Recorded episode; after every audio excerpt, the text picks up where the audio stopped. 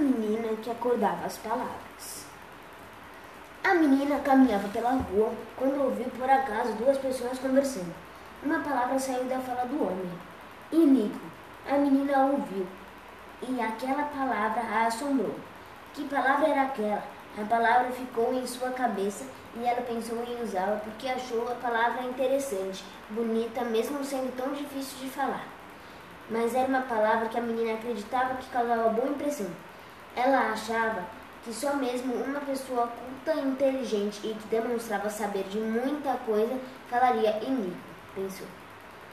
Isso é uma palavra, isso é palavra de gente importante. A menina, então, na primeira oportunidade que teve, tentou usar a tal palavra. Isso aconteceu quando foi comprar um sanduíche na escola. Ela disse para o homem da cantina: Quero um cachorro quente bem iníquo. O homem da cantina disse que tinha cachorro quente com molho e sem molho, mas não sabia nada de sanduíche. Iníquo. Iníquo. Seus amigos que estavam em volta começaram a rir. O que é iníquo? perguntava. O que é iníquo?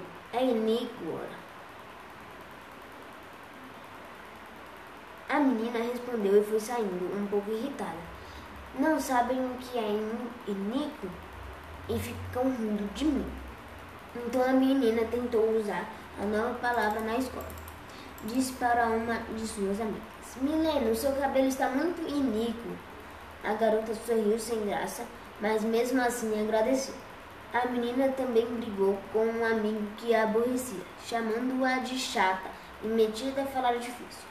Ela respondeu à provocação: Sou chata, mas você é iníquo. A menina foi para casa com aquilo na cabeça, incomodando. Sabia que estava usando a palavra de maneira errada, mas qual era o significado correto? O que era iníquo? A rua era iníqua, a casa era iníqua, a flor, o passarinho. Ela tinha de descobrir quem ou o que era iníquo. Depois de pensar muito, a menina chegou a uma conclusão.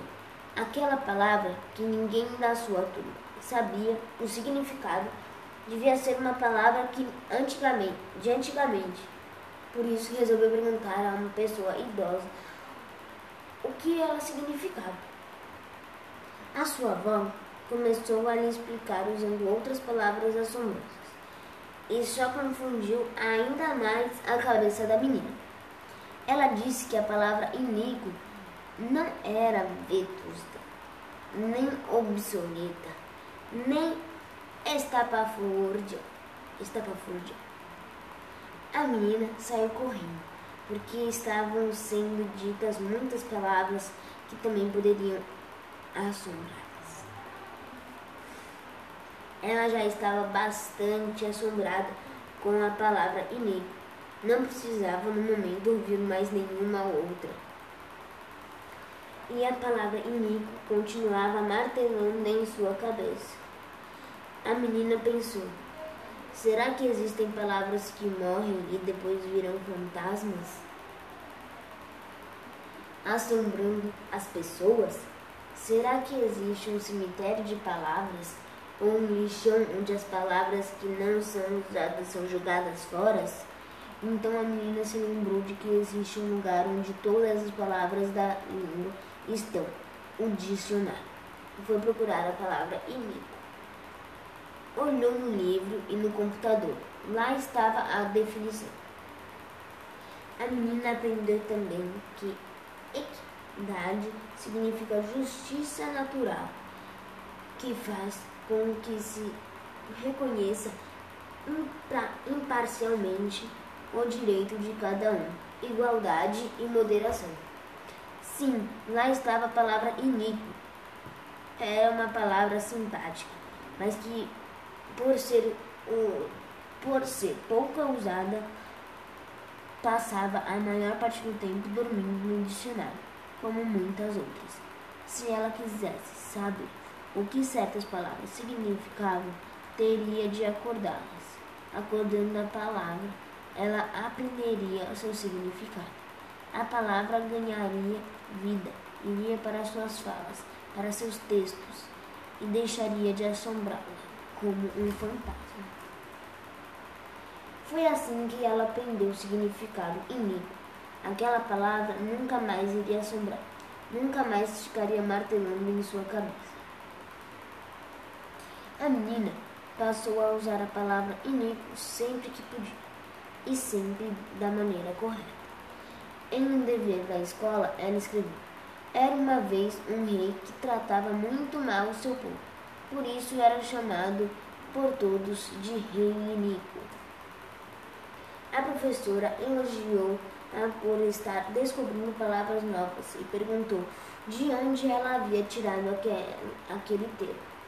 A menina então explicou à professora e a toda a classe que muitas palavras ficam dormindo e a, e a toda a classe que muitas palavras ficam dormindo e quando são acordadas têm de ser usadas. Algumas dormem por muito tempo, outras são usadas por quem tem um vocabulário vasto. Era isso que ela estava fazendo, acordando as palavras. E todos os dias a menina acordava outras palavras, dorminhocas. Ela desco descobriu que as palavras gostavam de sair do dicionário e ir passear. Elas saíam de sua boca, ainda bocejando em suas falas.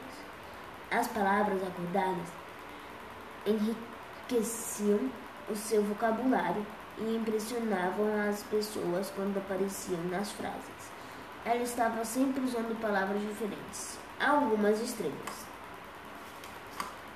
algumas feias, algumas bonitas, umas muito grandes, outras difíceis de pronunciar, mas todas eram bem colocadas nas frases que escrevia e que falava, porque ela sabia o que cada palavra significava.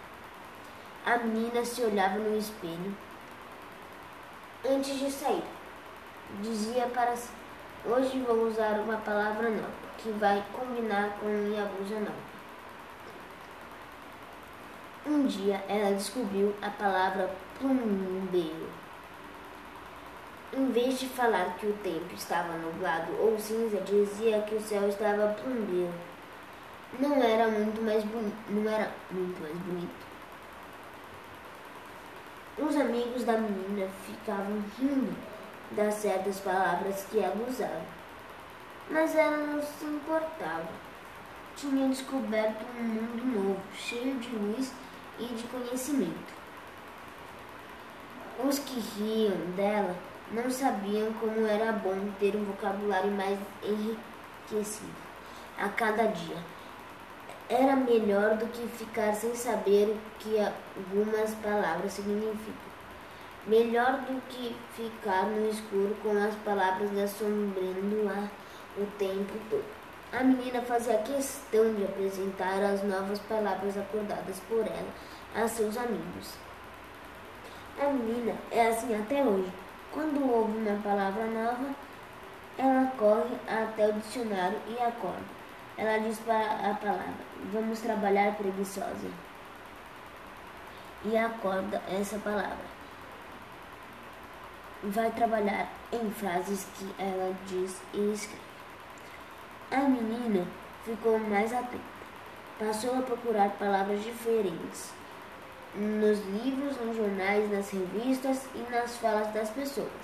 Cada vez mais o ronco das palavras dorminhocas diminuía no dicionário.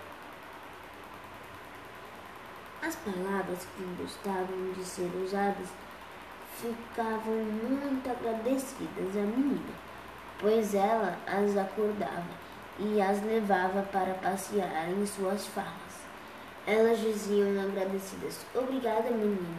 E a menina, cada dia mais sabichona, respondia: Obrigado por tudo, palavras. E fim.